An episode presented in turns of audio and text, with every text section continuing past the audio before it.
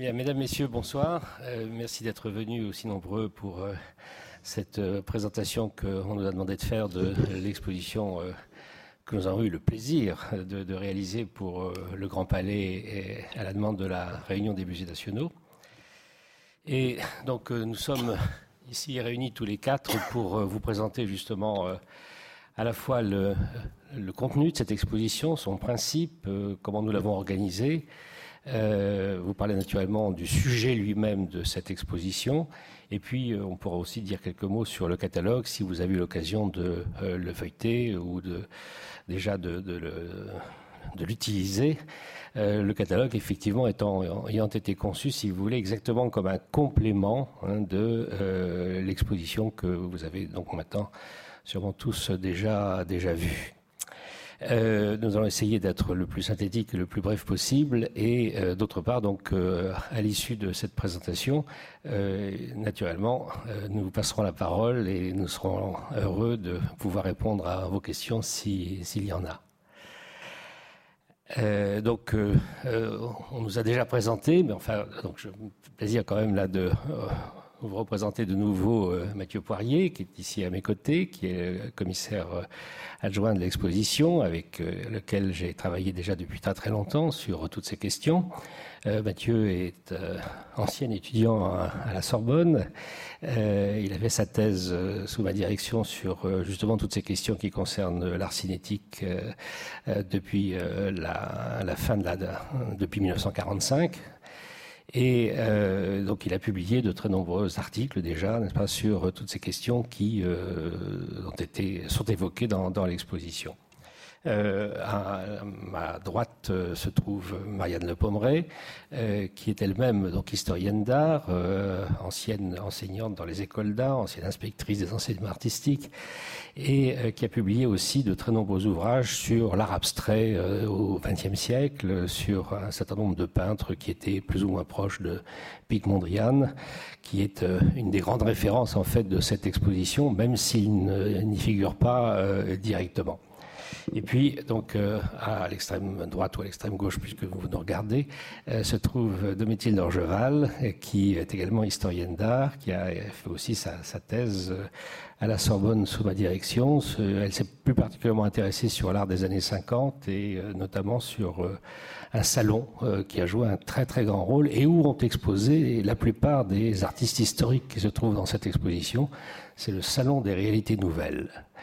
Euh, donc qui a été euh, le salon euh, où l'art abstrait donc a été montré avec force, avec éclat, avec conviction pendant de très nombreuses années après 1945. Voilà, donc ce sont ces personnes que j'ai souhaité réunir pour travailler avec moi sur cette, ce grand projet que j'ai proposé donc à la réunion des musées nationaux il y a maintenant quelques années et euh, qui a été confirmé euh, l'année dernière pour que euh, justement on puisse le réaliser pour le printemps de, cette année. Donc, si je vous dis tout ça, c'est tout simplement parce que nous avons tous travaillé depuis très longtemps, les uns et les autres, sur les différents sujets qui sont abordés dans cette exposition, mais que l'exposition, nous l'avons réalisée en un un temps très très court, un laps de temps très court. Hein. Donc voilà, c'était un peu une performance qu'on nous a demandé de faire pour toutes sortes de raisons techniques, si vous voulez, qui tiennent euh, bah, effectivement ce que vous savez, qui, qui existe dans, les institutions publiques, des histoires de programmation, de, de, d'espaces disponibles, euh, ou au contraire, effectivement, de, de contraintes qui sont euh, plus ou moins imposées par des questions matérielles, financières ou techniques. Voilà. Alors, le sujet de l'exposition, vous l'avez vu, n'est-ce pas, euh, concerne en fait euh, l'art abstrait à travers euh, une très longue période depuis sa création jusqu'à aujourd'hui, d'une part. on peut peut-être passer une première image tout de suite. voilà. Et puis, est-ce qu'on peut abaisser la lumière et faire que on soit à la régie Est-ce que c'est possible d'abaisser la lumière? On va ça commence à faire. Ça va être de mieux en mieux plus intime, moins éblouissant et surtout donc plus lisible pour les images qui sont sur l'écran. Et donc voilà, cette exposition, vous l'avez vue, elle concerne euh, l'art abstrait euh, et donc une certaine façon de présenter euh, cet art abstrait, puisqu'il s'agit euh, justement de voir comment les artistes, euh, depuis le début de l'art abstrait jusqu'à aujourd'hui, depuis 1912 jusqu'à aujourd'hui, se sont intéressés à, la lumière, au mouvement, à l'espace, à la vision. Et donc, en fait, à tous ces problèmes qui sont bien sûr très très importants dans l'art du XXe siècle et qui ont trait aussi avec la façon de regarder, la perception. Euh, mais comme vous le savez, la perception, c'est quelque chose qui a toujours préoccupé les artistes. Hein. si on fait de la peinture ou éventuellement de la sculpture, c'est justement pour euh, euh, savoir comment on regarde et pour, pour, analyser ce, qu'on voit. donc, que ce soit un tableau de Van Eyck ou un tableau de Turner, c'est toujours une question de perception. Hein. Euh, simplement, donc au XXe siècle, si vous voulez, cette euh, notion de perception est devenue en quelque sorte plus aiguë, puisque le sujet, euh, pour un certain nombre des artistes, a disparu. Pas? Il n'est plus la référence principale, la référence au monde. Ce qui est important, c'est effectivement de voir comment les artistes ont traité des questions de perspective, de plan, de profondeur, de ligne, de points, de surface, etc. Donc toutes ces notions, vous savez, qui ont été très très importantes euh, à la naissance de l'art abstrait et ensuite qui ont été les thèmes principaux qui ont été développés par les artistes, notamment dans les années 20 et les années 30, notamment par exemple dans les écoles d'art et par exemple aussi au, Bauhaus euh, en Allemagne. Donc euh, ce sont ces sujets-là qui nous ont intéressés. Et ce qui nous a aussi beaucoup intéressés, si vous voulez, c'est justement d'essayer de mettre en évidence hein, ces, thèmes de, l'espace et de la vision euh, pour euh, qu'on comprenne bien, si vous voulez, que dès le début, ils ont été à l'origine des recherches des artistes, des propositions, des travaux des artistes, et que euh, d'époque en époque, eh ces, préoccupations, ces sujets, si vous voulez, ont toujours été au premier plan. Hein. Que ce soit donc dans les années 20, avec euh, années 20, années 30, avec euh, des artistes allemands, français, euh, qui étaient donc proches justement de Mondrian, proches de Malevich, proches de Calder, etc.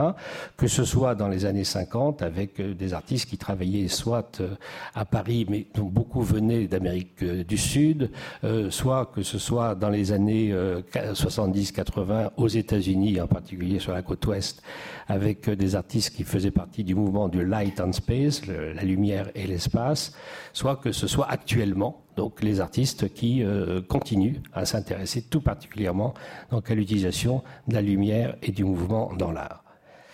Si cette exposition commence euh, avec euh, de l'art contemporain, c'est précisément parce que nous avons voulu montrer que c'est une préoccupation très très importante des artistes actuels. Donc c'est pour cette raison que l'exposition commence avec euh, John Armleder, euh, Jeppe Hein, euh, Karsten Höller, Anne-Veronica Janssens, et qu'ensuite donc on développe, si vous voulez, les différents sujets qui sont présentés dans cette exposition. Donc voilà le principe que je voulais vous, présenter au début. Et je vais peut-être demander à Mathieu Poirier, euh, rapidement, euh, de euh, nous parler justement du développement, en quelque sorte, que nous avons voulu donner à cette exposition. Euh, merci Serge euh, pour cette introduction. Euh, pour poursuivre sur, ce, sur cette voie, on va peut-être passer quelque temps à expliciter la nécessité aussi d'un parcours thématique. ça, ça s'est imposé à nous finalement très rapidement dans la mesure où nous voulions brasser et finalement montrer la continuité de pratique, d'une sensibilité au cours d'un siècle. Et à partir de ce moment-là, on se confrontait aux périodes, à leurs particularités. il fallait impérativement marier le Bauhaus avec l'art cinétique des années 60, avec au fond euh, l'art le plus contemporain. Et le meilleur moyen, c'était au fond de voir les similarités d'approche et similarités de, euh, de, processus en fait chez ces artistes. Euh, il fallait par exemple dans la section clairvoie, euh, il fallait euh, voir la, manière dont il fallait finalement rendre compte la manière dont certains artistes ont travaillé sur des structures transparentes où le regard circule, où, l'air circule, et au fond des sculptures la plupart du temps en ronde bosse, c'est-à-dire autour desquelles on peut tourner, mais au fond autour desquelles le regard peut circuler. donc ces structures en clairvoie hein, qui sont ajourées finalement sur le modèle des mouches arabiées, vous voyez ces fenêtres ajourées arabes qui permettent de voir et qui en même temps limite la vue, euh, est revenu régulièrement pour, qualifier aussi bien euh, les travaux euh, de quelqu'un comme Julio Leparc ou Carlos Cruz ou Francisco Sobrino.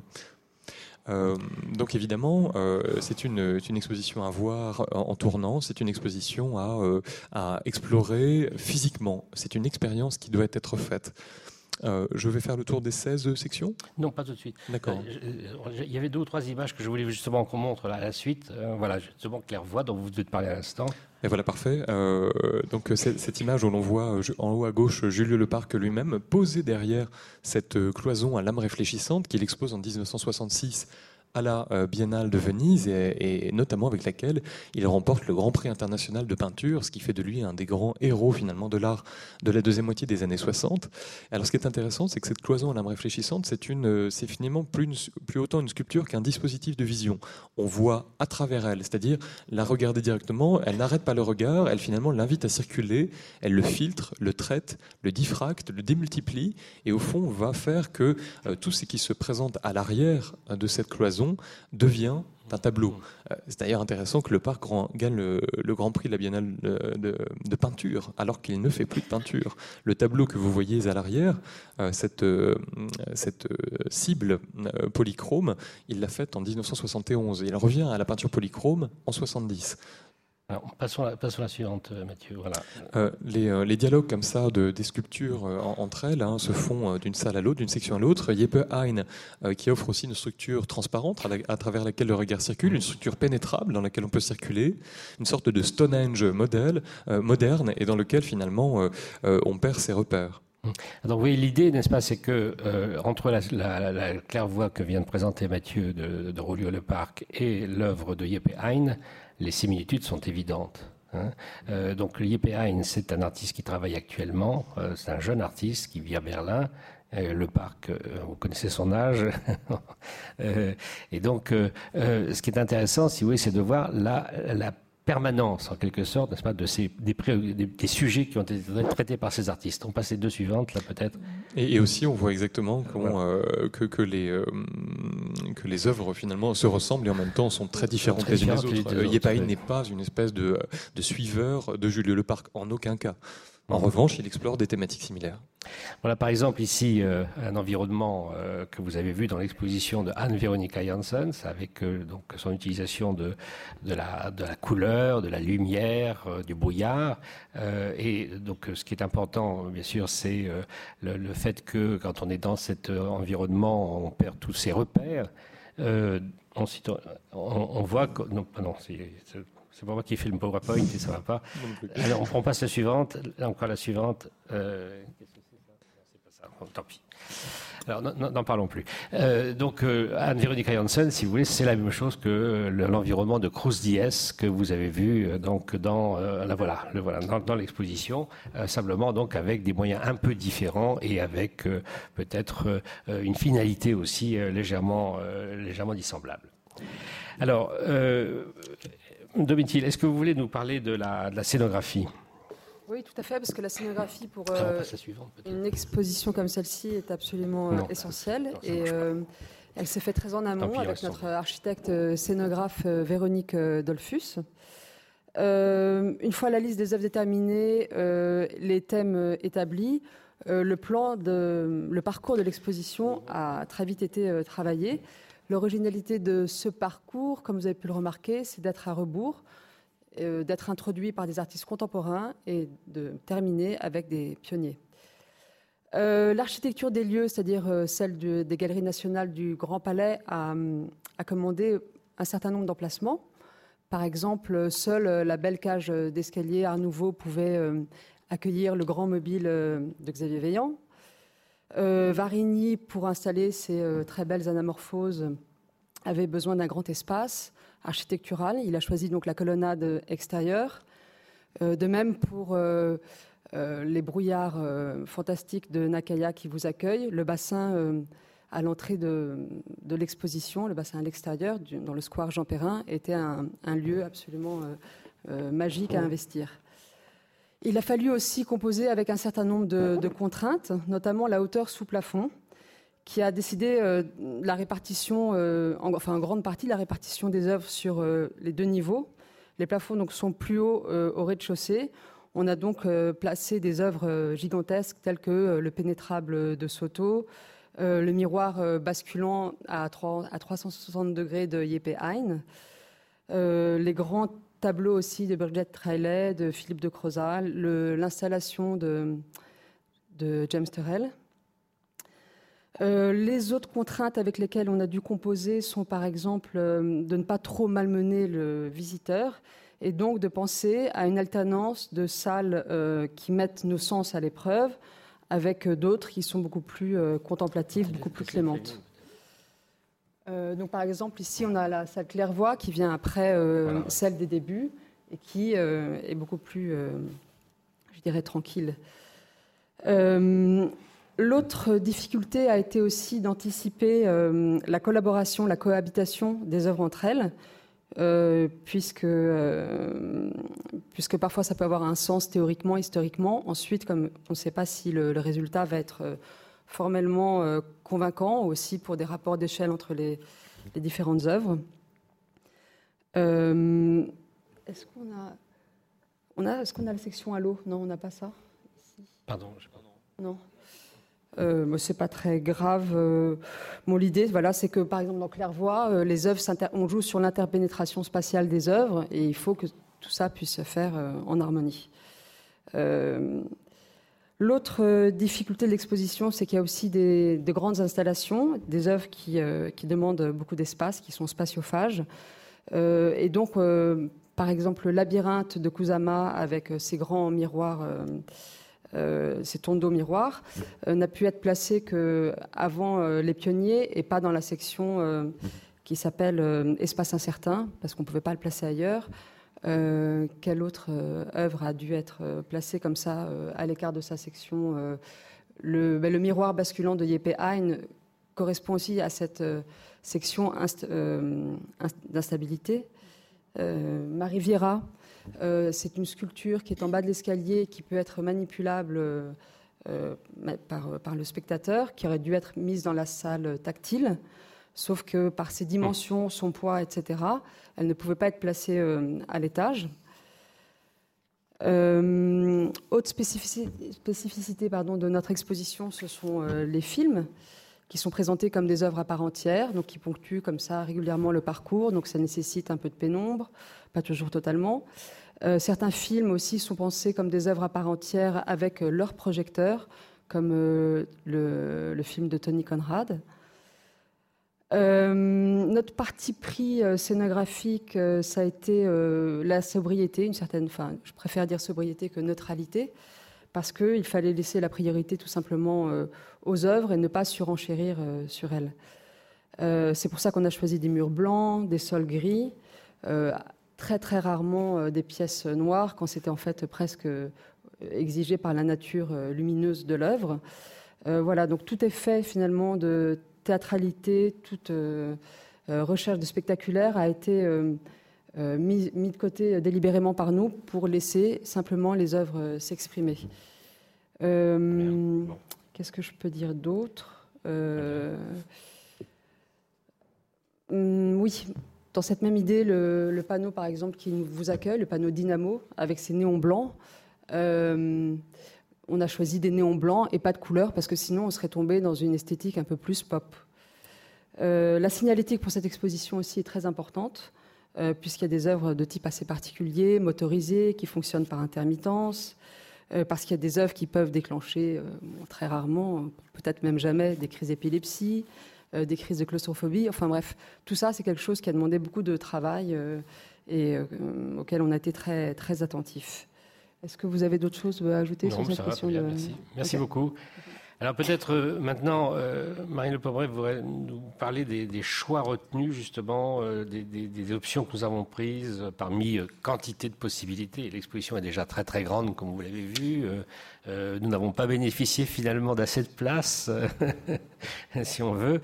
Mais en même temps, donc naturellement, tout travail, si vous voulez, toute présentation suppose un choix. Hein, donc entre euh, euh, plusieurs possibilités, il faut naturellement se, décider. Euh, entre plusieurs éventualités, il faut donc peser les, unes et les autres, apprécier les unes et les autres.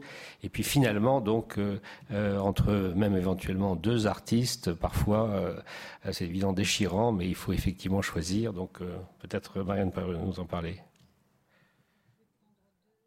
Pardon.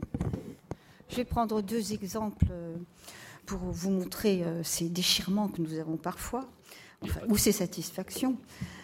Nous avons par exemple présenté donc un petit tableau d'un peintre italien euh, qui est né en 1913, qui s'appelle Mario Ballocco. Presque personne aujourd'hui euh, ne se rappelle Mario Ballocco, qui est mort pourtant il y a peu de temps, en 2008. Et donc son tableau, qui mesure, qui est assez modeste, hein, qui mesure 80 cm sur 80 cm et qui est au musée de Rome, dans un musée de Rome, témoigne bien de son travail. Alors, qui était Mario Ballocco et pourquoi l'avons-nous retenu?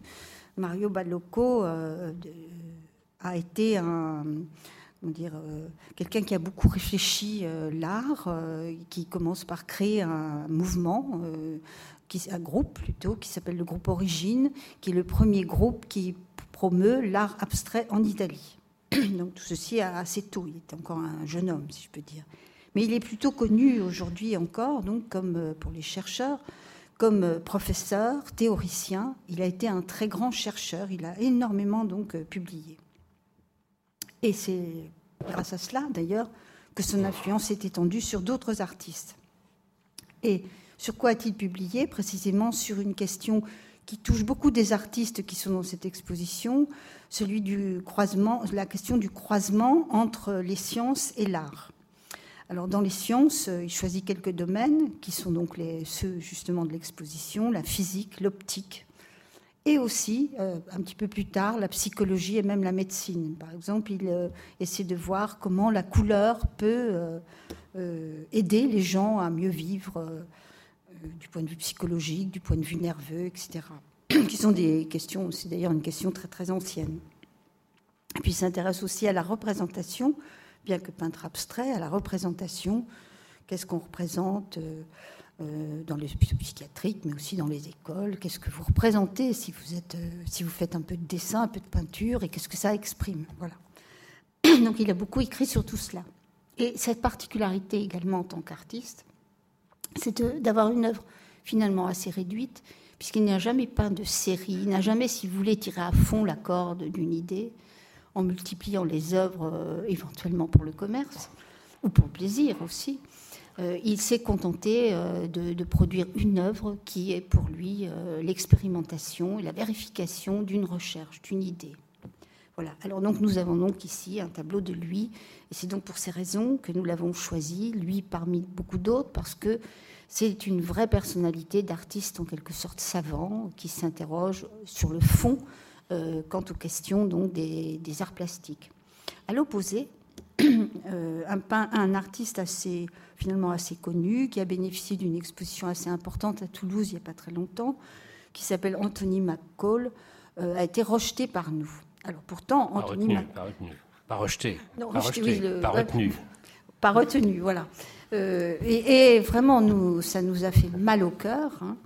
Mais euh, comme vous le savez, on vous l'a dit, nous avons déjà presque 4000 mètres carrés d'exposition, euh, environ 150 artistes.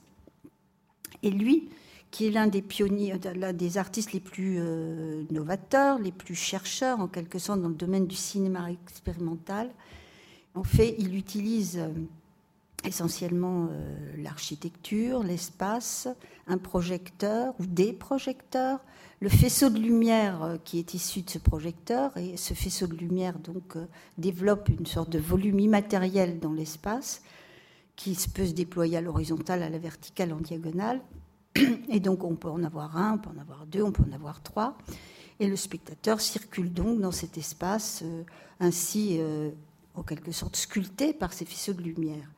Sauf que donc McCall a besoin, préfère plutôt, utiliser des très grands espaces. Mais vraiment très très grands, plus grands que Nakaya par exemple, dont on vous a parlé il y a un moment avec son petit labyrinthe, euh, dont les murs sont Kusama, pardon, dont les, dont les murs sont euh, ponctués de, de, sortes de loupes. Alors pour cette raison, euh, nous ne l'avons pas retenu, pas rejeté, donc pas retenu, parce que sinon nous étions obligés de sacrifier beaucoup d'autres artistes. Alors c'était un choix euh, qui nous a vraiment fait mal au cœur. Autrement, évidemment, euh, vous avez compris, donc l'exposition traite de la perception, de, la vision, de l'espace. Et nous avons, il se trouve donc pour aborder ces questions, les artistes ont choisi des formes d'expression extrêmement variées, allant du tableau traditionnel à la sculpture en ronde bosse à laquelle faisait référence Mathieu tout à l'heure. Alors effectivement, donc, euh, nous présentons des tableaux de Vasarely, des tableaux de Kenneth Snowland, des tableaux de François Morellet, des reliefs d'Agam ou d'Esmeraldo et des sculptures finalement aussi euh, très traditionnelles. Même une sculpture comme celle qui peut-être vous étonne, la sculpture de Gabo, qui, était un artiste russe du début du siècle, qui est notre euh, qui est notre euh, pionnier le plus, le plus important dans ce domaine-là. Gabo, donc, qui, sur un petit socle, en fait une boîte hein, noire dans laquelle est installé un moteur électrique, un moteur. Donc, sur, cette sur ce socle est posée une tige, donc une simple ligne de métal qui entre en vibration lorsque le moteur euh, est enclenché. Et décrivant ainsi donc un volume virtuel fait de nœuds et de ventre. Eh bien, euh, euh, donc euh, voilà, voilà, si vous voulez, finalement un sculpteur, un sculpteur traditionnel qui fait partie donc de notre choix. Sinon, ben, même quand on a des formes d'expression aussi traditionnelles que le tableau, le relief ou la sculpture, disons, ces formes traditionnelles sont un peu perturbées puisqu'il y a recherche de mouvement très souvent. Donc, les œuvres sont manipulables, transformables, caressables, même dans le cas d'Esmeraldo ou d'Agam, par exemple. Euh, elles peuvent être changées, euh, pas quand il s'agit d'œuvres historiques, mais à l'origine, elles pouvaient être changées à volonté par le, par le spectateur, qui expérimentait ainsi sa capacité à créer des formes.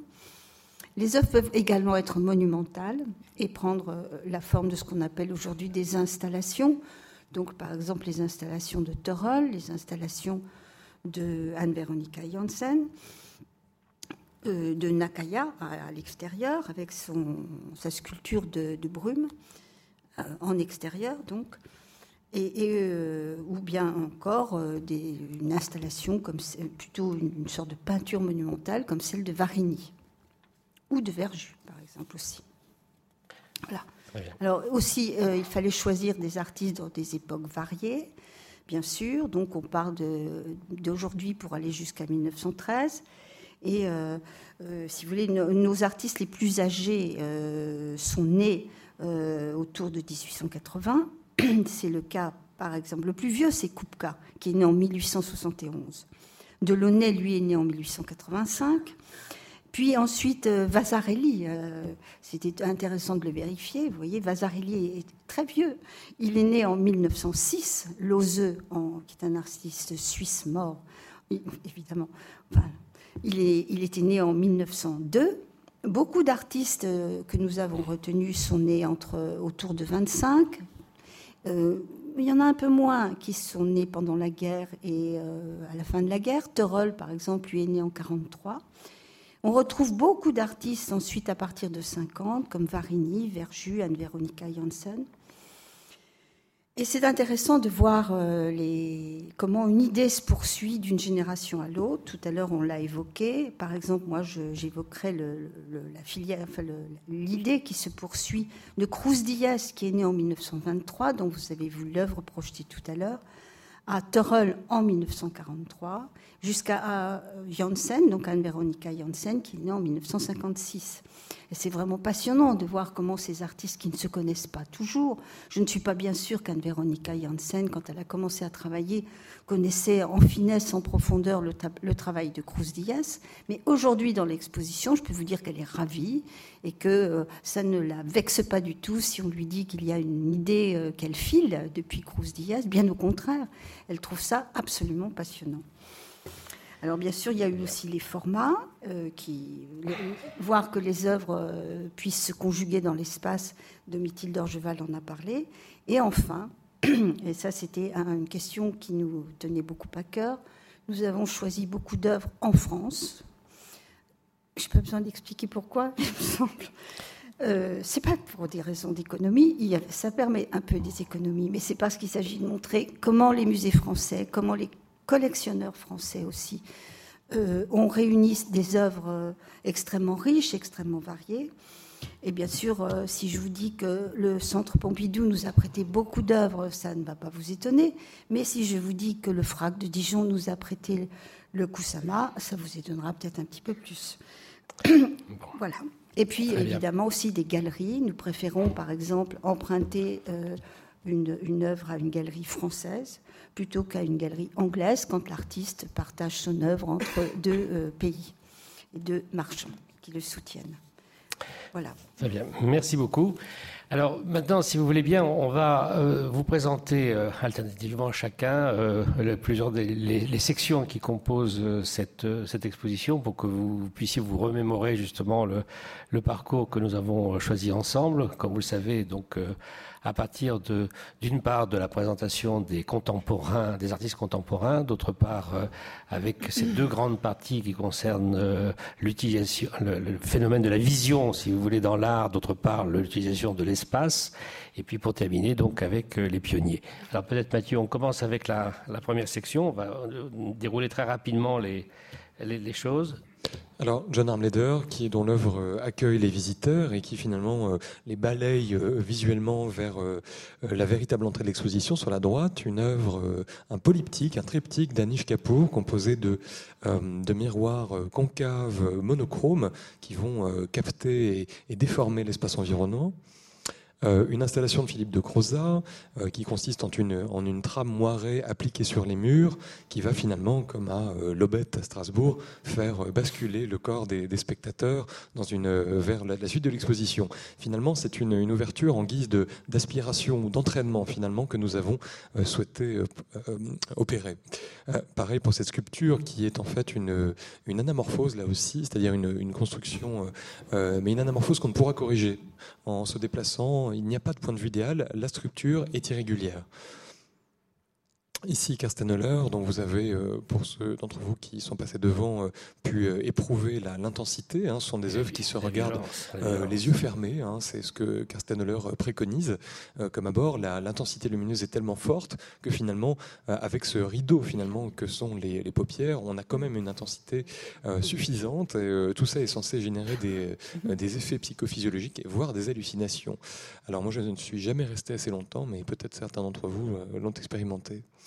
Euh, François Morelli, qui nous, euh, très jeune, très jeune artiste contemporain, donc euh, dans, avec une œuvre de 2012 totalement saisissante au fond, hein, de, de, contemporanéité, d'actualité, de vivacité. Vous avez ce triple X qui normalement condamne l'accès de certains films aux, plus jeunes et qui là tout d'un coup va devenir un signal visuel et, surtout un signal abstrait au fond, hein, et à la fois une sculpture qui se, dans laquelle le regard circule et aussi finalement une sculpture qui, qui va barrer le regard, le proscrire. Donc, vous voyez, notre idée, par exemple, avec l'œuvre, euh, la présentation de l'œuvre de Carsten Heller dont vient de parler Mathieu et celle de François Morellet, c'est justement de montrer deux œuvres, peu, importe les générations, l'origine de ces artistes, deux œuvres qui sont faites avec de la lumière artificielle, d'un côté des ampoules blanches qui clignotent, de l'autre des tubes de néon, euh, donc euh, néon bleu, si vous voulez, donc des tubes d'argon et d'avoir d'un côté donc euh, euh, un espace, si vous voulez, d'une intensité euh, telle qu'en fait sa vision est insoutenable, de l'autre, au contraire, quelque chose qui est parfaitement apaisant, complètement structuré et qui donc donne justement des impressions, n'est-ce pas, tout à fait, tout à fait à l'opposé. Hein. donc tout le parcours de l'exposition est un peu conçu de cette façon-là, c'est-à-dire euh, avec des temps forts, des temps faibles, euh, des euh, endroits qui sont relativement agités, si vous voulez, auxquels succèdent des, des périodes beaucoup plus calmes. tantôt ce sont des environnements, tantôt ce sont simplement des tableaux qui sont exposés au mur, etc. Hein. Alors peut-être la suite. Est-ce que Domitil, vous voulez montrer la, suite, la clairvoie. On va peut-être passer clairvoie, sur laquelle euh, je Oui, en fait, Mathieu avait pas mal parlé tout à l'heure. La... Alors, concentrique excentrique, en fait, c'est le... Concentrique excentrique, pardon, c'est le motif de la cible qui nous a retenu ici, parce qu'il a retenu lui-même euh, durablement euh, certains artistes de ce mouvement, donc pas seulement les artistes de l'art cinétique. Au premier plan, vous avez la cible de Julio Leparc, derrière celle de Kenneth Noland, donc euh, deux artistes euh, qui ont travaillé sur deux continents différents. Là, c'est une vue plus large de cette salle avec euh, sur la gauche une structure hexagonale de Richard Stella, Noland et un artiste canadien, Frank Stella, pardon, de Tousignan. Et l'idée, donc, c'est pourquoi est-ce que des artistes de générations différentes, puisque là, il y a Kupka qui fait figure de pionnier, se sont intéressés à ce motif parce qu'il pousse à son paroxysme euh, les vibrations optiques euh, créées par euh, les interactions de, couleurs, parce qu'il aspire le regard dans, ce, de ce mouvement scopique. Et après, on a joué sur. C'était amusant de montrer les différentes manières dont les artistes se sont saisis de ce motif. donc, découpé, avec un support découpé pour Claude Tousignan, euh, le motif ici détourné sous forme d'hexagone avec le centre évidé chez Stella et à l'inverse euh, une cible euh, presque parfaite pour Noland. Très bien. Donc, permutation, est-ce que Marianne voulait dire un mot sur permutation? Très difficile puisque je ne vois pas l'image. il s'agit de Sobrino. là, là, donc, comme vous le, pouvez le voir, il s'agit de motifs très très simples, de motifs élémentaires, de la géométrie finalement, qui sont répétés euh, dans une, constituant une sorte de trame, et ces motifs euh, changent de place. Et donc cette permutation euh, permet de créer des formes qui, sont presque insaisissables. Par exemple, ici, vous voyez bien qu'il y a des losanges inscrits dans le carré. Et permet de, suggérer, enfin, de, de, donner l'impression plus exactement de mouvement. Voilà. donc euh, c'est un. Ici, il s'agit d'un mouvement euh, virtuel. qu'on peut presque qualifier de virtuel. Et c'est beaucoup d'artistes vont travailler donc avec la trame, la répétition du motif et la, permutation de, des motifs à l'intérieur de la trame. Donc, un autre, un autre exemple avec cette œuvre de Pitselj, oui. qui est un artiste croate donc le, commentaire serait le même. évidemment, ces, artistes vont réduire, de même qu'ils ont réduit euh, les formes, vont réduire également la couleur. Vous voyez qu'ils utilisent deux couleurs opposées, soit à l'extrême le noir et le blanc, soit dans le cas de Pisselge ici, euh, on a euh, un, jaune très pâle avec du, du noir. Ce qui permet de mieux lire justement cette permutation des éléments dans la surface qui est occupée totalement par cette répétition du motif dans une trame. Donc on peut parler de composition all over, c'est-à-dire étendue à toute la surface uniformément. Alors la section suivante, interférence, Mathieu, vous dire un mot là-dessus? Euh, nous avons donc réuni des œuvres qui fonctionnent sur des, euh, euh, plans finalement qui sont superposés, juxtaposés et dont cette, ce positionnement va entraîner des interférences qui sont au fond des effets. Hein. C'est une, exposition, nous l'avons assez abordée, qui est quand même fondée sur l'effet. Les, œuvres produisent des effets visuels parfois très puissants. C'est le cas de cette œuvre de David Eboriani, Hyper Kubo, Hyper Cube Hein, c'est le cube finalement euh, mis, en abîme, hein, euh, le cube euh, finalement le métacube qui va aller comment dire faire oublier sa, définition la plus simple. Hein, on parle souvent de Gestalt théorie chez ces artistes parce qu'ils se sont intéressés à la psychologie de la forme au début du XXe siècle et dans la psychologie de la forme, il y a deux formes qui reviennent régulièrement. On les appelle les bonnes formes, c'est le cercle et le carré Tiens. et très souvent, utiliser ce vocabulaire de base permet à ces artistes de le troubler, de le faire finalement basculer et au fond de tromper nos attentes d'une certaine manière. La, on s'imagine que des carrés les uns dans les autres, ça ne produira jamais grand-chose d'intéressant, et pourtant. ici, cette logique comme ça de subdivision on va la retrouver euh, dans certains tableaux. À gauche, un immense tableau euh, de Larry Poons. Larry Poons, un des principaux artistes de l'exposition The Responsive Eye au MoMA en 1965. Ici, c'est un tableau composé en une fois encore sur le principe du all-over, une composition donc potentiellement infinie, sans centre ni périphérie, euh, sans sujet central et unifié qui pourrait arrêter le regard. Ici, justement, ces tableaux, ces reliefs veulent tout sauf arrêter le regard. Il faut dynamiser la vision et l'entraîner dans un euh, dans une danse finalement euh, incessante. Le tableau de droite euh, est de Victor Vasarely, c'est un de, ses chefs-d'œuvre, hein, encore, encore emprunt finalement de ce qu'il faisait dans les années 50, avec sa série des photographismes inspirés du positif et du négatif, la réversibilité de ces deux valeurs. Et donc il réalise un tableau de ce type, au fond avec une palpitation constante, un clair-obscur extrêmement puissant, une, vibration. Et à gauche, nous avons tenu à mettre une des principales, une des belles réalisations, modeste mais très belle de son fils Ivaral. Donc euh, avec aussi finalement pour montrer le jeu que le, jeu entre les générations se fait aussi de façon euh, filiale. Euh, ici, évidemment, euh, les grilles se déformant de, François Morellet, euh, trois grilles montées sur un système qui les fait se déformer de manière extrêmement lente sur le modèle des, des reliefs métamalevitch de Jean Tinguely, c'est-à-dire avec un mouvement à, peine perceptible et qui va au fond nous faire douter de la réalité de ce qui se présente à nous et de l'efficacité finalement de notre saisie du monde, de notre perception au fond. C'est une exposition sur les limites de la perception. Très bien. Passée suivante. Alors, donc la, section suivante, rapidement, nous en avons déjà parlé. Nous l'avons intitulée Immersion. Donc, euh, le titre parle de lui-même. Euh, donc, avec cette œuvre de Cause Diez qui date de 1965, il s'agit d'une immersion, justement, dans la couleur, et dans la couleur et la lumière.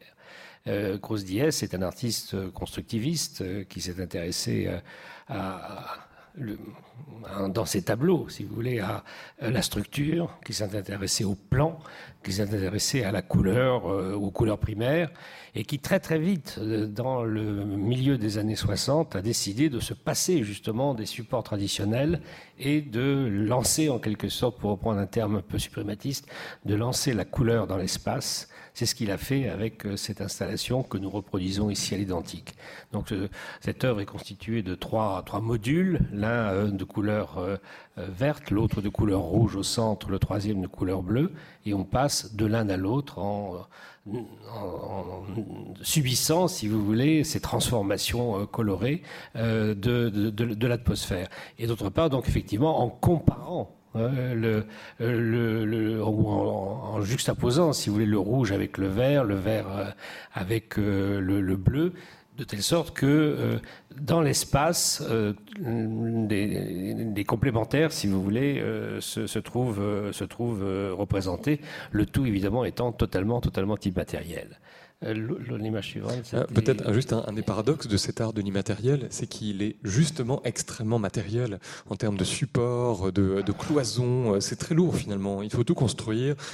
c'est ça, comment dire, le pigment n'est plus là, mais pour le coup, les néons sont, sont, sont très présents. c'est souvent des dispositifs très lourds et d'une précision redoutable.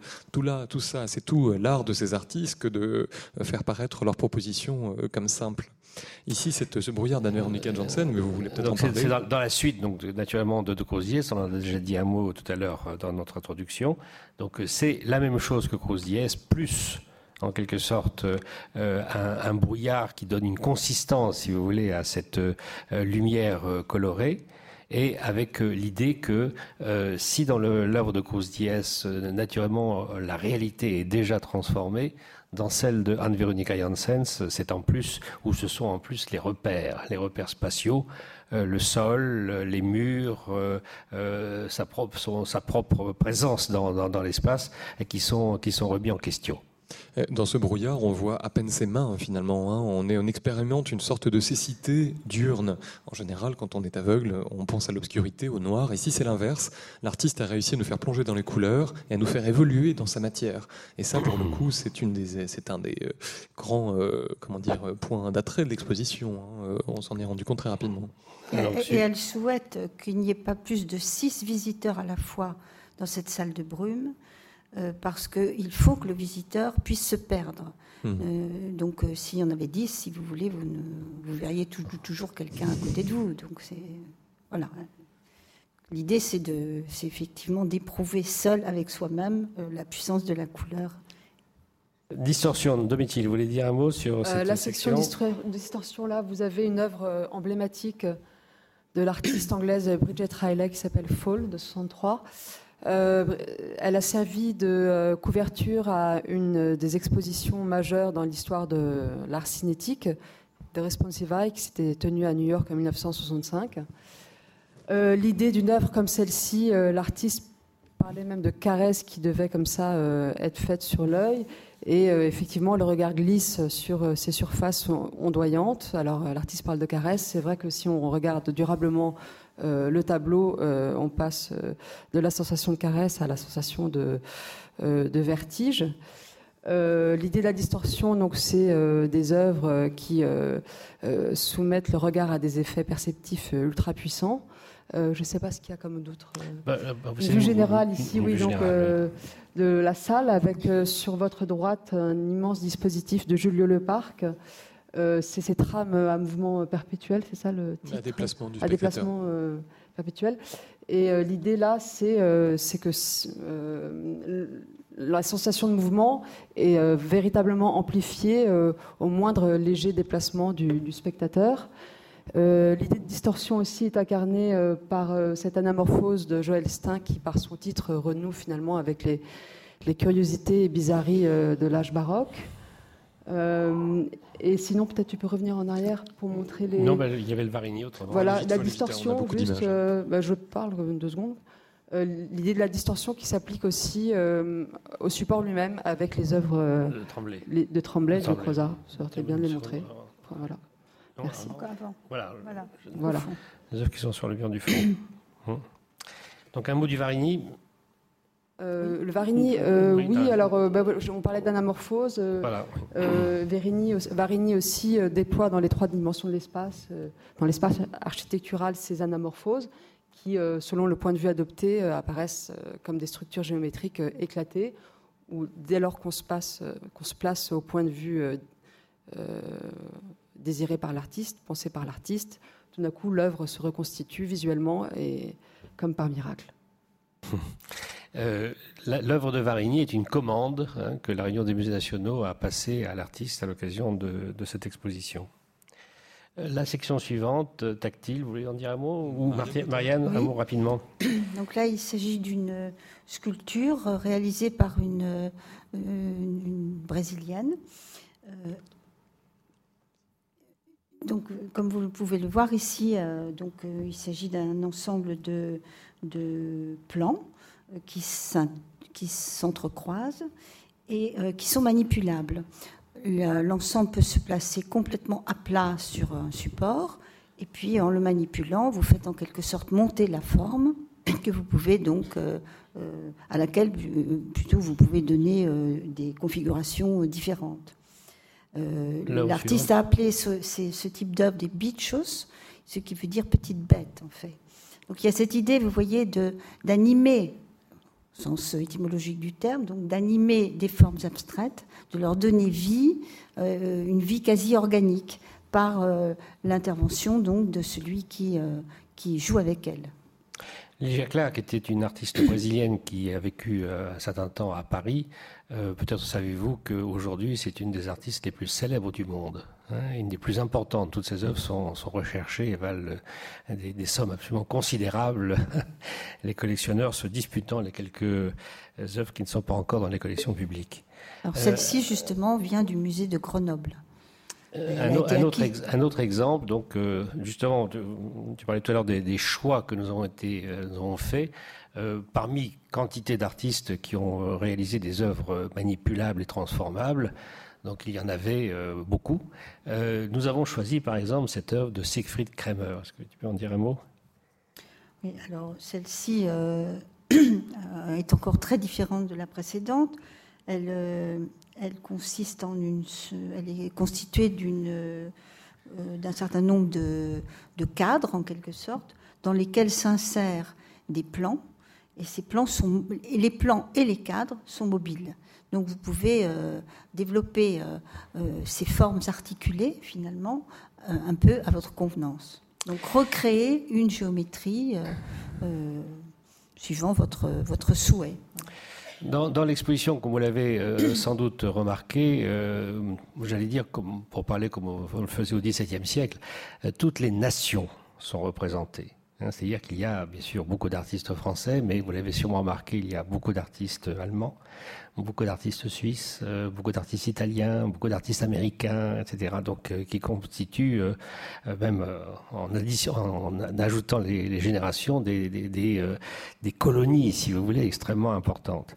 Alors par exemple, Siegfried Kremer est un des artistes allemands que nous avons choisi justement parce que c'est un excellent artiste, très peu connu, mais qui a été très important dans les années 60, et enfin parce qu'il est allemand. Hein. Euh, dans notre exposition, si vous voulez, il y a euh, plus d'art allemand finalement que dans l'exposition du Louvre euh, qui s'appelle De l'Allemagne actuellement. L'exposition du Louvre, naturellement, pour la partie 20e siècle. Hein. et donc, il y a naturellement une vision, si vous voulez, que nous proposons, je pense, de notre côté, qui est beaucoup plus originale hein, que la vision quand même très très attendue, très convenue que vous avez au Louvre justement de, l'art allemand actuellement. Hein. Euh, Siegfried Kremer, comme Günther Hücker, comme euh, quantité d'autres artistes qui sont dans notre exposition, si vous voulez, sont des artistes allemands très très très importants hein, et qui ne sont pas cités au, cités au Louvre. le groupe Zéro, par exemple, aussi?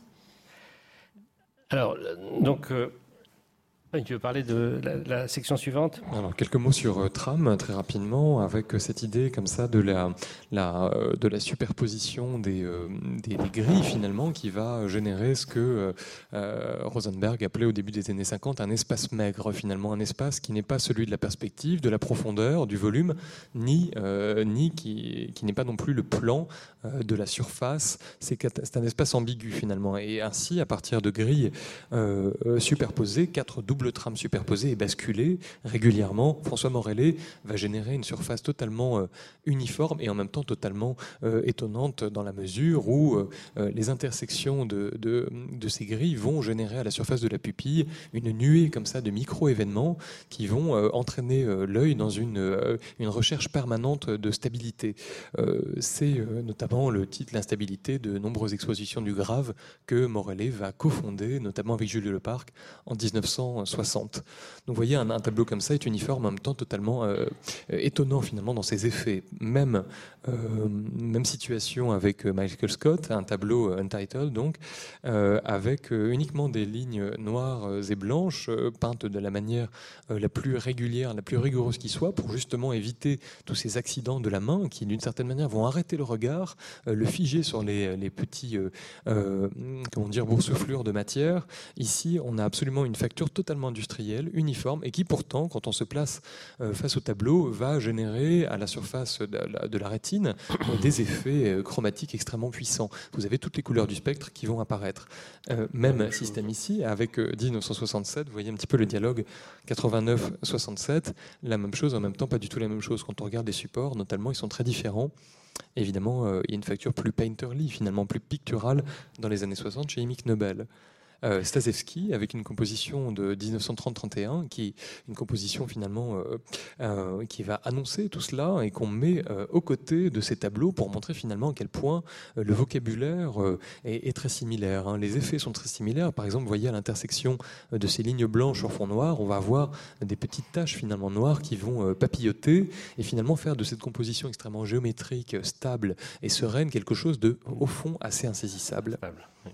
Euh, Conrad Chokros, un artiste pour le coup beaucoup plus jeune, euh, qui va installer une, un bras articulé à l'intérieur d'un cube en métal ajouré, et, euh, à et ce bras articulé va faire se déplacer une lumière, et évidemment les ombres projetées vont se déformer en permanence et entraîner la pièce dans laquelle la sculpture se situe dans une forme de respiration, avec un jeu de perspectives comme ça élastique, tout à fait fascinant.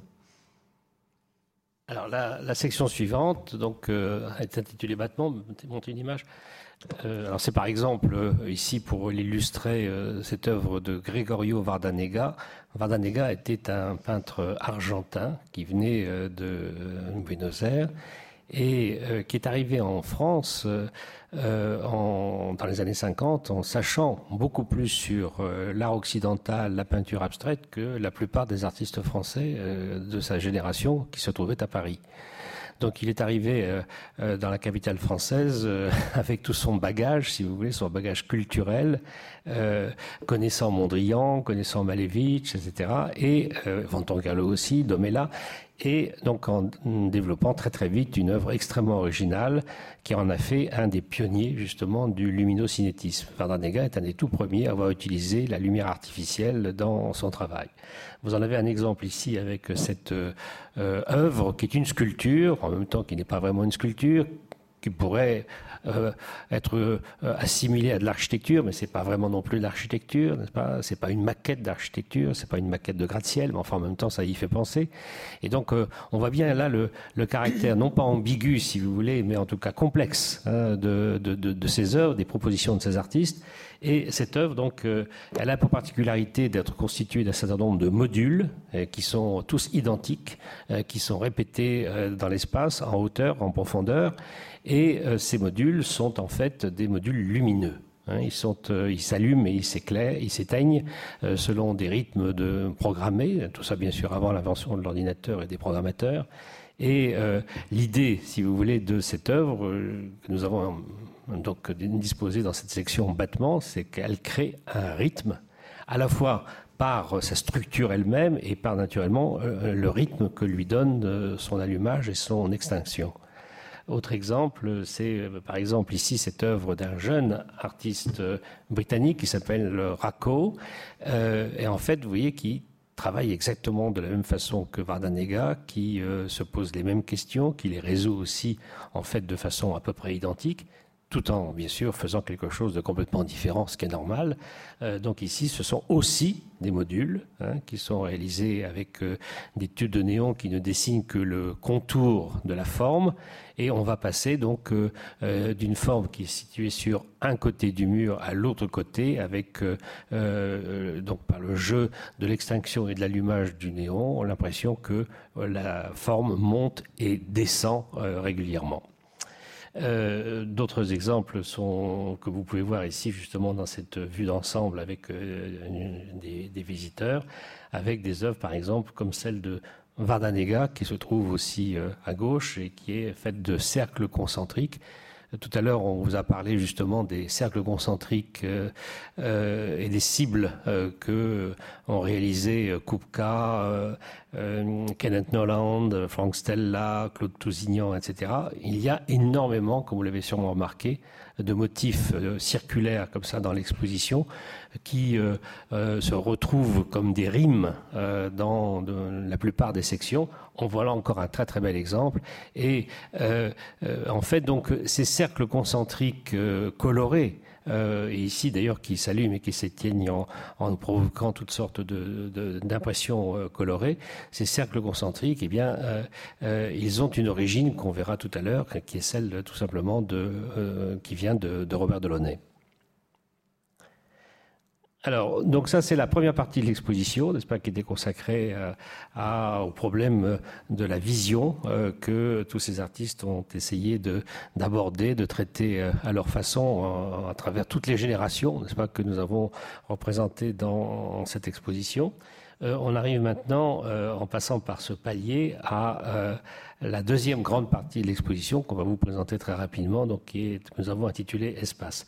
Mais peut-être euh, un mot, euh, peut-être Mathieu, avec euh, justement ce, miroir tournant de Yeppe et cette sculpture de, de, de Marie Vieira. Euh, effectivement, euh, avait déjà dit un mot de ce miroir, euh, comment dire, rotatif, et on a décidé donc de le placer en bas des escaliers, en prenant soin de ne pas le mettre face aux escaliers, pour éviter justement que son effet déséquilibrant n'affecte trop le déplacement des gens descendant les escaliers. nous avons quand même, voilà, quand même fait attention à tout cela, même si l'exposition peut évidemment secouer l'essence parfois fortement. Donc, ce qui est intéressant avec cette sculpture, c'est que c'est un, un, petit peu comme le travail de euh, Felice Varini, ce sont des révélateurs euh, d'espace finalement. Hein. Euh, une fois qu'on installe une pièce de Yepein dans un espace, elle va au fond se l'approprier et l'intégrer finalement dans son fonctionnement, dans son apparence visuelle. ici, on nous l'avons placé en face d'une une sculpture manipulable de Marie Vieira de 1948. Hein. vous voyez donc comme ça ce jeu entre, entre les générations. Et cette sculpture de Marie Vieira est uniquement composée de lames de métal superposées, placées sur un axe central. Elles peuvent être euh, euh, comment dire, mises en rotation de façon à, donner une forme particulière à la sculpture.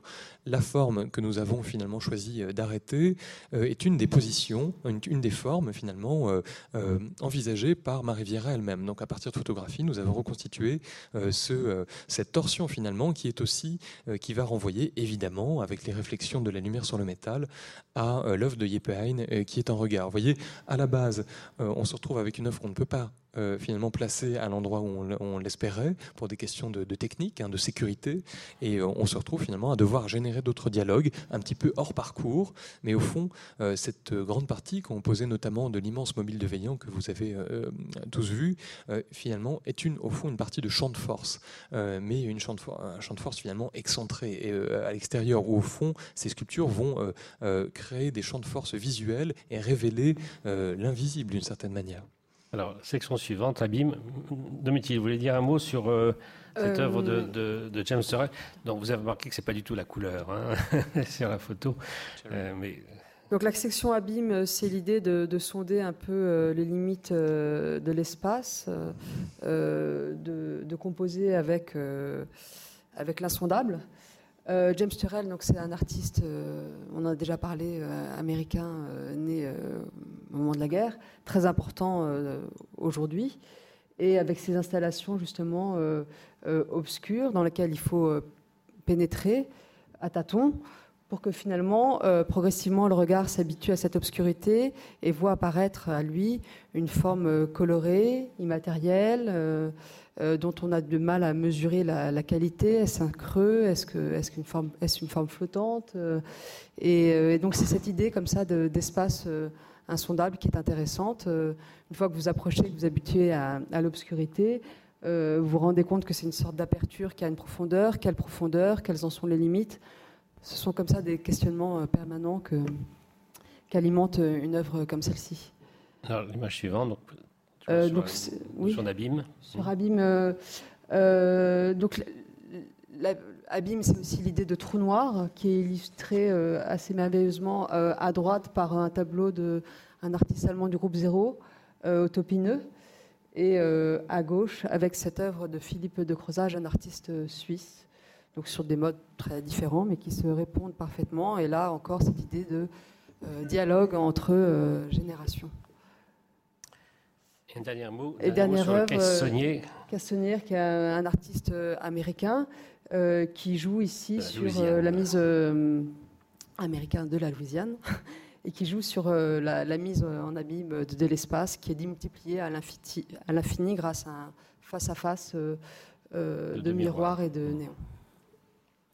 Très bien. Alors, la, nuée, Marine, rapidement. La nuée, donc ici, elle est introduite par une œuvre de Vasarely. Euh, faites de formes géométriques très précises, mais leur répétition et la densité euh, de leur distribution sur la surface fait que la leur lisibilité euh, disparaît et qu'effectivement on a quelque chose qui devient à la limite du flou et qui donc qui évoque une nuée. Donc c'est ce, vous voyez, c'est cette limite, ce dont tout à l'heure Serge Noir a parlé, cette question de la perception et la limite de la perception qui est intéressante ici dans cette œuvre et qui passionne évidemment euh, Vasarely très très souvent. Euh, le même problème euh, est repris ici sous une forme très très différente avec ce pénétrable de Soto qui consiste donc en, l'occupation d'un espace très simple, un espace cubique, par des fils de nylon colorés qui, qui, qui, baignent en quelque sorte complètement donc, un volume que le spectateur est invité à parcourir. Évidemment, à mesure qu'il avance, euh, il fait bouger ces, tous ces fils de nylon, euh, son, sa perception du, monde à l'intérieur du, cube et hors du cube euh, va, est bouleversée. Et ici, un, peu plus proche peut-être de, de Vasarely, mais avec un métier tout à fait différent. C'est un tableau euh, très traditionnel, là, euh, peint par un artiste d'origine brésilienne qui a commencé sa carrière en, France, puis euh, s'est installé en Allemagne où il vit toujours. C'est Almire Mavigné. Donc il peint toujours donc des, formes assez géométriques, mais qui sont en quelque sorte détruites par la matière picturale qui est très épaisse, hein, qui fait une espèce de paquet, si vous voulez. Et euh, ces formes donc, sont distribuées dans des, dans des bandes euh, régulières, avec donc euh, le, noir et le blanc qui évoquent des sortes de passages, comme ça, un peu comme le Harmleder, si vous voulez, qui introduit l'exposition. Des sortes de passages, de balayage de la lumière et de l'ombre sur la toile.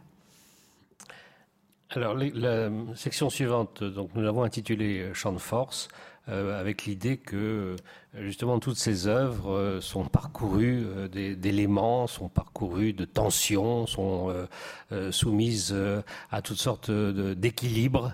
Hein, que l'on peut trouver aussi bien dans une sculpture de Calder.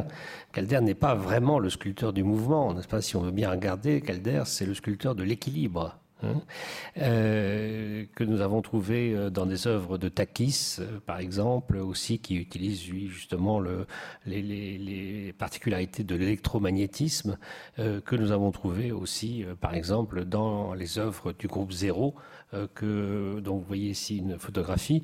Le groupe Zéro, qui a été constitué par trois artistes allemands, qui sont Otto Pine, Heinz Mack et puis ensuite Günther Hücker. Euh, et qui ont été des artistes euh, très très très importants dans les années 60. Euh, ensuite, ils ont continué chacun leur carrière, si vous voulez, séparément. Et peut-être le savez-vous, mais aujourd'hui, aujourd'hui, hein, donc ce sont trois artistes allemands qui sont parmi les plus célèbres du monde hein, les plus célèbres du monde, et dont là aussi, n'est-ce pas, les œuvres sont disputées par tous les collectionneurs, par tous les musées, et atteignent des prix records dans les, dans les ventes aux enchères. Euh, tout ça, bien sûr, dans l'indifférence la plus totale des, Français, mais encore une fois, c'est ce qui se passe en France du point de vue de la connaissance des artistes, c'est quelque chose qui est évidemment assez particulier.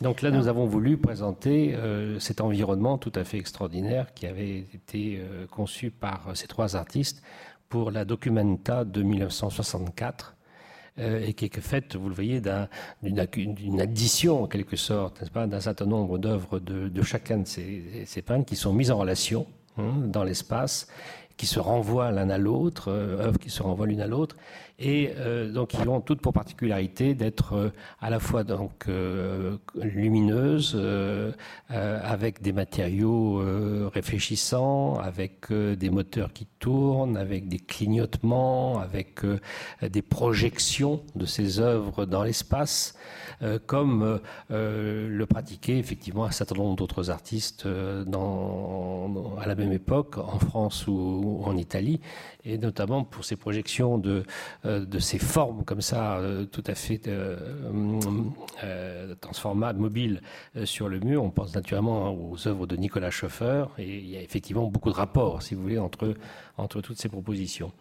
Autre exemple, justement, dans cette section champ de force d'une œuvre vraiment tout à fait extraordinaire que nous avons voulu montrer, qui est celle de Hans Haake, là encore un des grands, grands, grands artistes allemands, hein, euh, plusieurs fois sélectionné en plus pour représenter euh, son pays à la Biennale de Venise. Il a même eu le Grand Prix de la Biennale de Venise il y a quelques années, n'est-ce pas, Hans Hacke, hein, pour représenter la, quand il représentait l'Allemagne. Et donc, euh, en fait, à ses débuts, c'est un artiste cinétique tout à fait étonnant et qui s'intéresse aussi aux, particularités de la, réalité, si vous voulez, par exemple euh, au phénomène de transformation de, l'atmosphère, euh, euh, aussi de manipulation avec des formes. Vous en avez un exemple ici avec ce voile bleu qui est maintenu en équilibre dans l'espace grâce à un ventilateur. Halo. Qui veut parler de Halo ah il s'agit d'une œuvre de Anne-Véronica Janssen dont nous vous avons déjà montré euh, la salle de brume par une, image. Ici, c'est un travail euh, qui formellement euh, paraît un petit peu plus traditionnel puisqu'on se présente presque comme un tableau, un tableau dont les formes sont uniquement créées par des, spots lumineux qui projettent donc sur une surface des, des formes lumineuses colorées. Voilà. Et ces formes s'inscrivent dans un, en gros, dans une sorte de trapèze irrégulier. Il s'agit d'une image euh, assez merveilleuse finalement, euh, où les passages d'une couleur à une autre évoquent quelque chose de très précieux. Euh, et c'est là qu'on retrouve justement cette idée de, recherche qu'on peut rapprocher des travaux des grands artistes maniéristes ou baroques des siècles précédents bien que, bien que, euh, ou plutôt, euh, et comme eux, euh, Anne-Véronica Janssen est quelqu'un qui est très sensible, très soucieuse plutôt de, la recherche, comme l'était le, groupe Zéro dont on vient de vous parler. Et, mais les artistes maniéristes et baroques l'étaient aussi, et c'est au moment où la perspective est arrivée à, son, un degré de perfection euh, certains, qu'ils ont commencé à jouer avec elle pour créer des anamorphoses comme celles que nous voyons aujourd'hui, donc euh, reprises par, euh, par Barini. Mmh.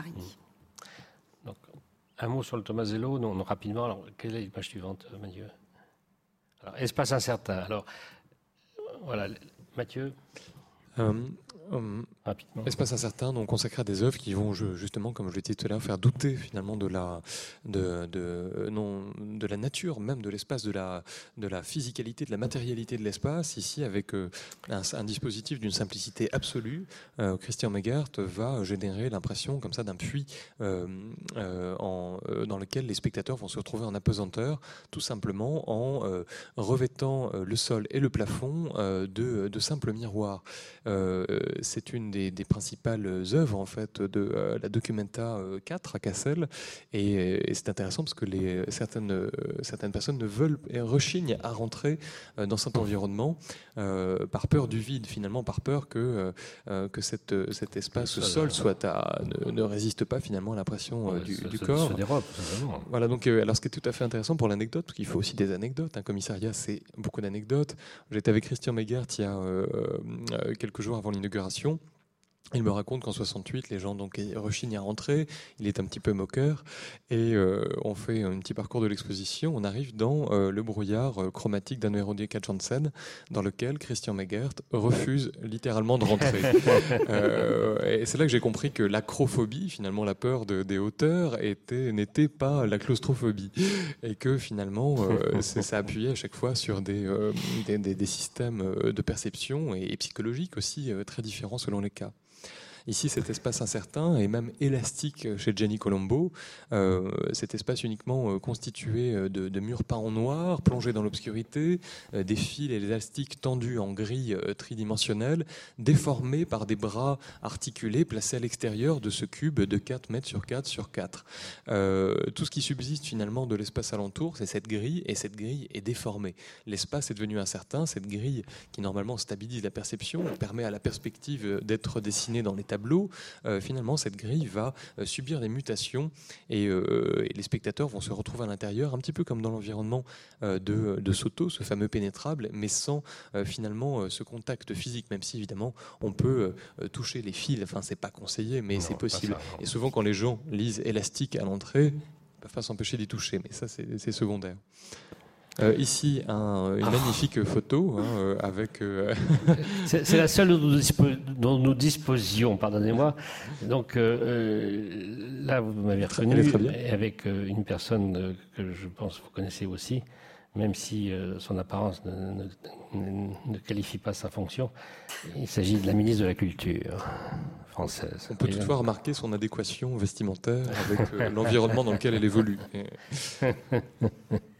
Le, bleu et le rouge, hein, des valeurs les plus opposées du spectre, et que euh, l'artiste François Morellet s'est donc ingénié à disposer selon 40 000 carrés répartis de façon aléatoire en fonction euh, des euh, chiffres pair ou impair de l'annuaire téléphonique de Cholet, où figurait son propre nom.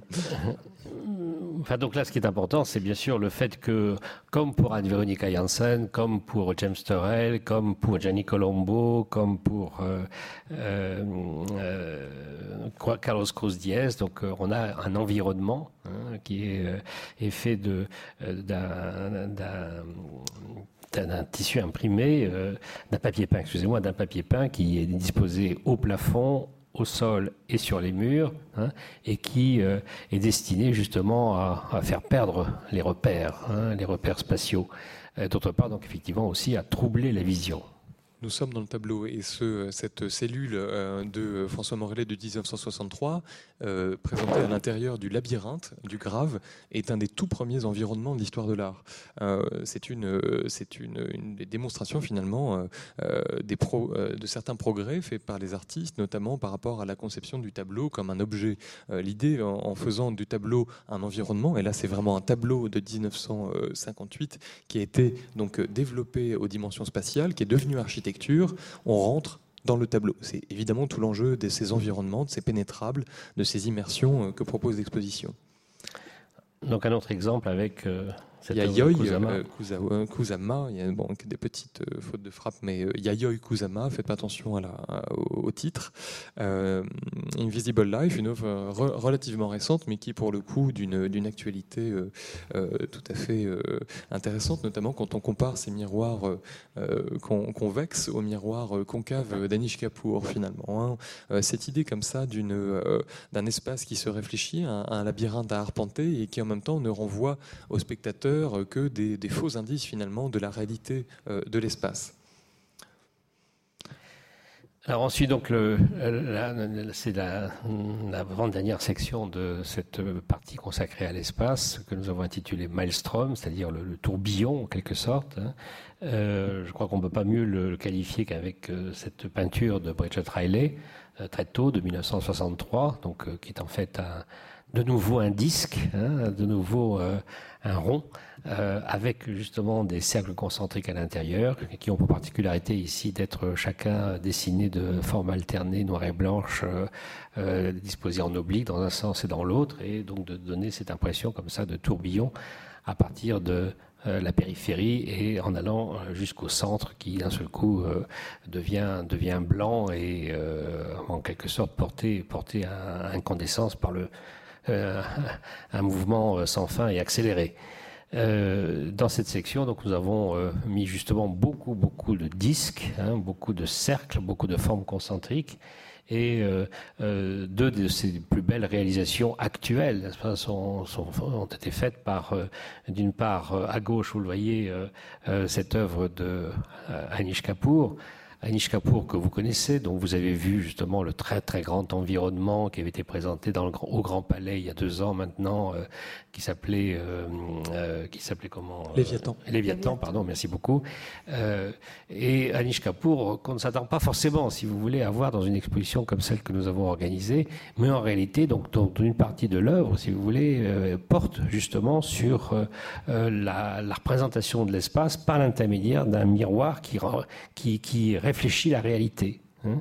Euh, ici, ce, miroir a pour particularité d'être euh, concave, comme tous ceux que Capour utilise, euh, et d'avoir son, fond, sa surface tapissée d'une multitude de petites facettes, si vous voulez, qui, au lieu de renvoyer une image normale, même si elle est inversée dans le cas d'un miroir concave, en fait démultiplie quasiment à l'infini, pas la forme qui est reflétée. Hein. Donc il s'agit d'une véritable transformation complète, totale, si vous voulez, de la réalité euh, qui est offerte par euh, ici euh, ce, dispositif optique, ce dispositif visuel. C'est un peu la même chose avec une, la même chose avec l'œuvre de Timo Nasseri, qui est un jeune artiste berlinois, pas connu du tout en France, et qui a réalisé pour l'occasion ici cette œuvre, un peu sur le même principe, si vous voulez, de la décomposition de la surface, ici en une multitude de prismes, euh, prismes concaves ou prismes convexes, qui ont pour particularité naturellement de se renvoyer à l'autre euh, leur propre image, si vous voulez, et de renvoyer là aussi euh, une image de la réalité totalement, totalement, totalement parcellisée et décomposée, incompréhensible. La dernière section, rapidement, Domitil peut-être?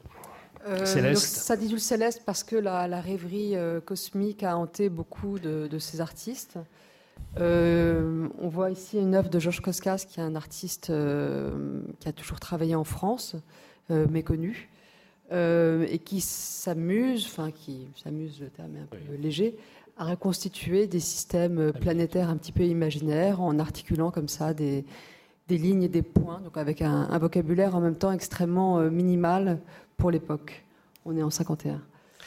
Euh, ici, donc une œuvre de Julio Leparc, euh, un grand disque euh, qui se contemple dans le noir et qui recrée en permanence une sorte de, cosmos imaginaire, un, univers comme ça qui serait en, en renouvellement permanent. Et la vue d'ensemble de cette section, avec sur la droite cette structure flottante et quasi matérielle et transparente de Elias Crespin, qui est un artiste euh, actif euh, à Paris aujourd'hui, qui a son atelier à Paris, euh, mais qui est d'origine vénézuélienne et qui, par sa grand-mère, qui est une artiste aussi très connue, qui s'appelle Gego, a, sa grand-mère lui a transmis tout un, héritage important, un héritage constructiviste, auquel fait écho, par exemple, en fin de parcours, la, la spirale suspendue de Rodchenko. Donc, ces deux œuvres qui sont dans un même espace, mais qui se répondent parfaitement. pour, terminer, donc, euh, nous, présentons euh, dans cette exposition, comme vous l'avez vu, euh, les antécédents, n'est-ce pas, de, tout ce que. Pardon on cherchait le Rodchenko. Avant, pardon. Nous, présentons, donc les antécédents, les pionniers, hein, qui ont permis en quelque sorte à toute cette aventure de, de débuter. Euh, que ce soit donc, euh, peut-être passer la précédente ou la suivante. Non. Euh, non. Voilà, merci. que ce soit avec Marcel Duchamp, Antoine Pefsner ou Naum Gabo, dont on a parlé tout à l'heure, mais il y en a d'autres, bien entendu. Donc de Marcel Duchamp, nous montrons ici une œuvre très très importante qui nous a prêté le Centre Pompidou, malheureusement, qui ne fonctionne pas, mais on voit sur un petit écran l'effet qu'elle donne quand elle est en mouvement. Marcel Duchamp, qui a été vraiment un des pionniers n'est-ce pas, de l'utilisation euh, du, mouvement euh, dans l'art, euh, et surtout, si vous voulez, qui a été un des pionniers de, la pensée nouvelle de l'art, hein, aussi bien dans le sens de la dématérialisation que dans le sens de, des recherches optiques qu'il a conduites de son côté.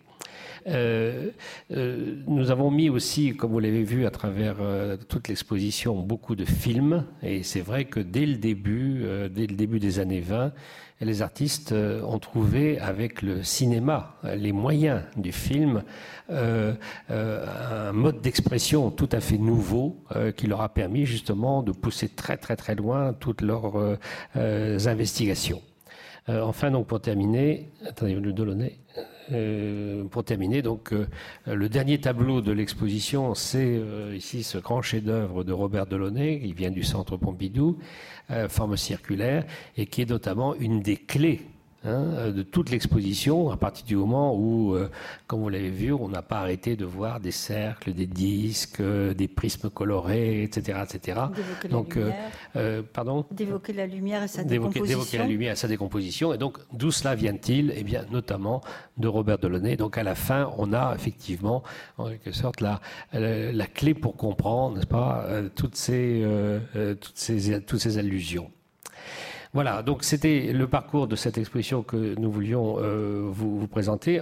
peut-être simplement un mot maintenant sur, sur le catalogue qui, à la fois, donc, reprend exactement, si vous voulez, le principe de cette exposition, mais dont vous avez compris, n'est-ce pas aussi, que si elle est historique, elle n'est pas chronologique.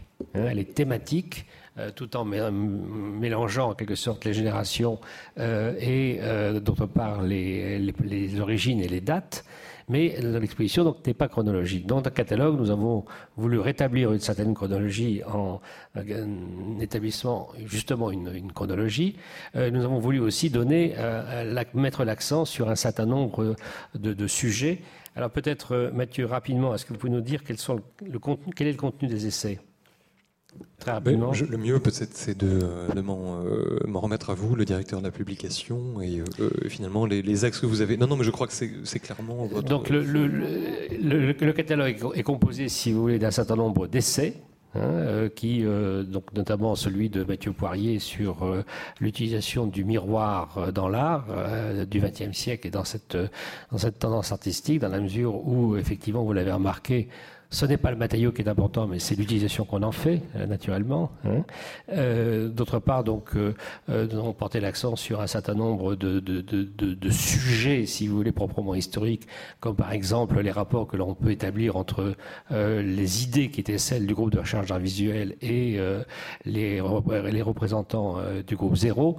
un auteur allemand a comparé, si vous voulez, les, à la fois les idées et les réalisations de François Morel et de James Turrell pour montrer finalement deux conceptions tout à fait opposées, si vous voulez, de l'utilisation de, de, la lumière euh, dans l'art.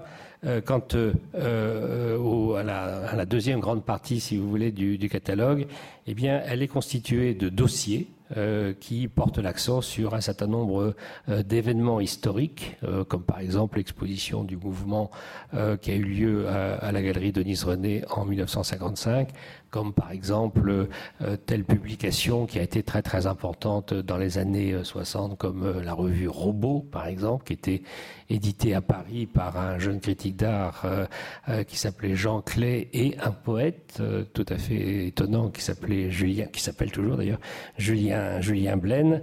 Et puis donc euh, la dernière partie du catalogue est constituée de cette chronologie, si vous voulez, qui remet toutes les choses en place et dans l'ordre, hein, dans l'ordre euh, du, euh, du début jusqu'à jusqu'à jusqu'à aujourd'hui. Voilà. Donc, euh, euh, on va essayer de présenter le plus rapidement possible justement cette exposition, en essayant de vous montrer, je crois, de son intérêt, aussi tout ce qui nous a nous-mêmes guidés pour euh, pour la, la, concevoir, la mettre en place. Éventuellement, les quelques problèmes aussi que nous avons rencontrés en, en essayant de, de, de, de, mettre tout ça euh, ensemble, hein, parce que finalement, c'est une grande exposition de 4000 mètres carrés. Il faut le rappeler, n'est-ce pas? C'est la plus grande exposition qu'on a jamais fait au Grand Palais à Paris, hein, puisqu'elle réunit la totalité des galeries euh, nationales pour la première fois. Euh, et en même temps, donc, vous voyez que euh, c'est une exposition qui n'est pas encombrée. Enfin, du moins, c'est ce que nous avons voulu faire. C'est une exposition que nous avons voulu aussi le, la plus fluide possible. Et donc, avec toutes ces questions qui nous ont préoccupés, que nous avons essayé de, de, mettre au point, de réaliser au, fur et à mesure, et qui fait que pense qu'on a réalisé, je crois, quelque chose qui est assez, euh, assez original. Voilà. Merci beaucoup. Si vous avez des questions à poser, naturellement, nous sommes là pour euh, euh, y répondre le plus simplement et bien volontiers.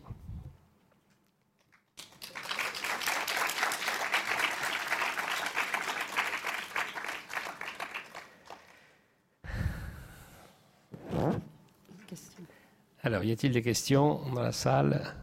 Au premier rang. Au premier rang, il y a un monsieur qui lève la main. Ah, voilà. Elisabeth, au premier rang. Euh, je suis venu voir votre exposition le premier jour et j'étais un petit peu surpris par le peu de monde dans euh, les salles. Et je, vous avez dit tout à l'heure également que le public français ne connaissait pas euh, beaucoup des artistes mondialement célèbres. Est-ce que le propos est de d'ouvrir euh, Paris à ce type de, représentation? Est-ce que c'est courageux? Est-ce que, est que vous pensiez qu'il y aurait beaucoup de monde ou pas beaucoup de monde? Quel était le propos exactement? Si vous avez vu l'exposition aujourd'hui, vous avez compris pourquoi il n'y a pas beaucoup de monde dans l'exposition. Hein. donc, euh, comme vous le savez, le,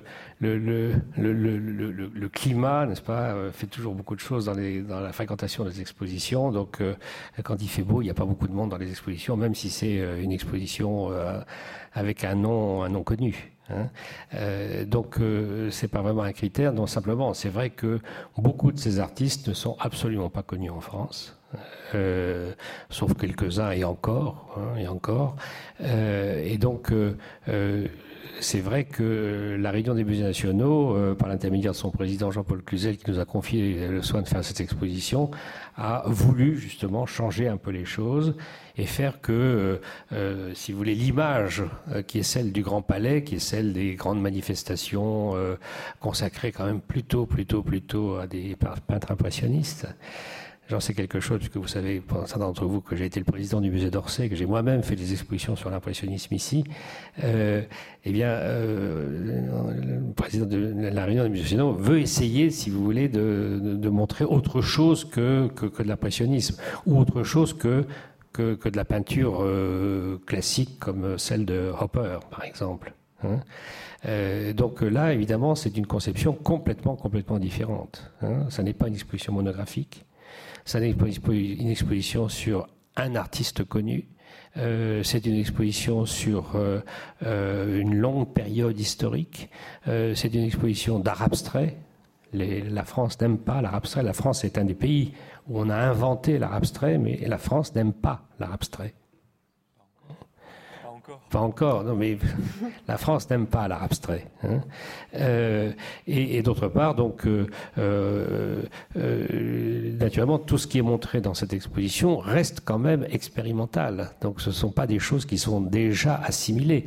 Elles l'ont été un tout petit peu, en fait, dans les années 70, quand il y a eu justement toute cette mode qui a été suscitée, qui a été générée par justement le succès de l'art cinétique et de Vasarely euh, en France et en Europe euh, dans les années 60. Hein. Donc euh, à ce moment-là, c'est vrai que l'art lumino-cinétique a été assimilé pour de bonnes et de mauvaises raisons d'ailleurs euh, par, euh, par le public. On voyait effectivement de l'art cinétique à la télévision, on s'en est servi malheureusement pour faire des films, très mauvais d'ailleurs, n'est-ce pas, de Clouseau, qui suscitent en plus encore aujourd'hui toutes sortes d'interprétations absolument aberrantes. on s'en est servi pour faire de la publicité, on s'en est servi pour faire des décors de toutes sortes, euh, y compris pour décorer euh, des intérieurs, des cuisines, des halls d'immeubles, des revers de panneaux publicitaires en France et dans le monde. À quoi je fais allusion.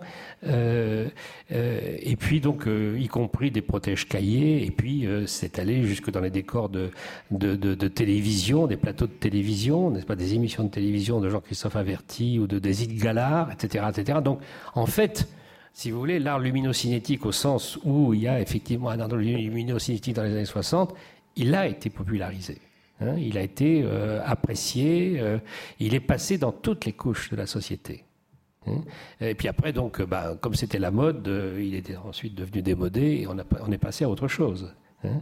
Euh, aujourd'hui, si vous voulez, on reprend tout euh, euh, d'une façon nouvelle, sur d'autres bases d'ailleurs. Et vous avez vu que dans cette exposition, nous n'avons pas du tout voulu faire allusion ni à la mode, alors que aujourd'hui, n'est-ce pas, si vous regardez les créations des couturiers, vous voyez que vous avez de l'art lumino-cinétique ou de l'art cinétique partout. Hein. Je veux dire, même, même, même, même, même Daniel Buren fait de l'art cinétique. Hein, euh, Daniel Buren, en plus, a été recruté par une maison de mode pour justement faire les décors, n'est-ce pas, de ces défilés, euh, faire les showrooms de cette maison, etc. Et il fait de l'art cinétique. Hein. Donc c'est tout à fait étonnant. Merci. N'y a-t-il pas eu une tentative euh, à la Biennale de Lyon, non, il y a quelques années, de ce type de... Non, vous dites rien? Euh, Excusez-moi, non. Il me semble qu'il y a quelques années, à la Biennale de Lyon, il y avait eu euh, une tentative de faire connaître des gens comme euh, Torel, des gens comme dont vous, dont, vous, avez parlé là. Non? Bien sûr. Non, mais évidemment. c'était une première tentative. C'est pas aussi important que votre expo, bien sûr, mais que Non, mais euh, encore une fois, ces artistes ne sont pas tous complètement inconnus. Euh, ces thématiques ont déjà fait l'objet euh, d'expositions. Nous faisons un projet d'une certaine ampleur, c'est certain. Mais évidemment, il y a ci et là plein de, traces comme ça. Hein. Cette biennale était organisée, je crois, par Nicolas Bourriot. Hein. Je ne sais plus exactement quel en était le titre. Mais effectivement, la perception avait une place importante, notamment l'imagerie scientifique. Il y a évidemment d'autres jalons dans cette histoire, hein, bien sûr. Et évidemment, le catalogue euh, tente d'en rendre compte. Alors euh, c'était peut-être une omission, effectivement, cette biennale, mais euh, en tout cas nous avons essayé de, rassembler pas mal d'éléments justement qui jalonnent ce parcours. Hein. Nous sommes tous historiens de l'art ici, et c'est évidemment une préoccupation centrale. Après, j'aurais aimé peut-être répondre à monsieur sur ce qui est de la, fréquentation. On espère beaucoup du bouchard et en général toutes les expositions thématiques sans stars absolues, hein, Picasso, Matisse, etc., ont besoin finalement de cette de fonction fonctionnent toutes selon cette logique. Peut-être, euh, bon, en tout cas, bah. Merci beaucoup. Merci à vous. Merci beaucoup. Euh, je voulais vous prévenir que mercredi prochain, donc à 18h30, nous recevrons euh, Julio Leparc. Donc voilà, je vous invite à nous retrouver mercredi prochain à 18h30. Merci beaucoup. Et merci donc au commissaire de l'exposition Dynamo.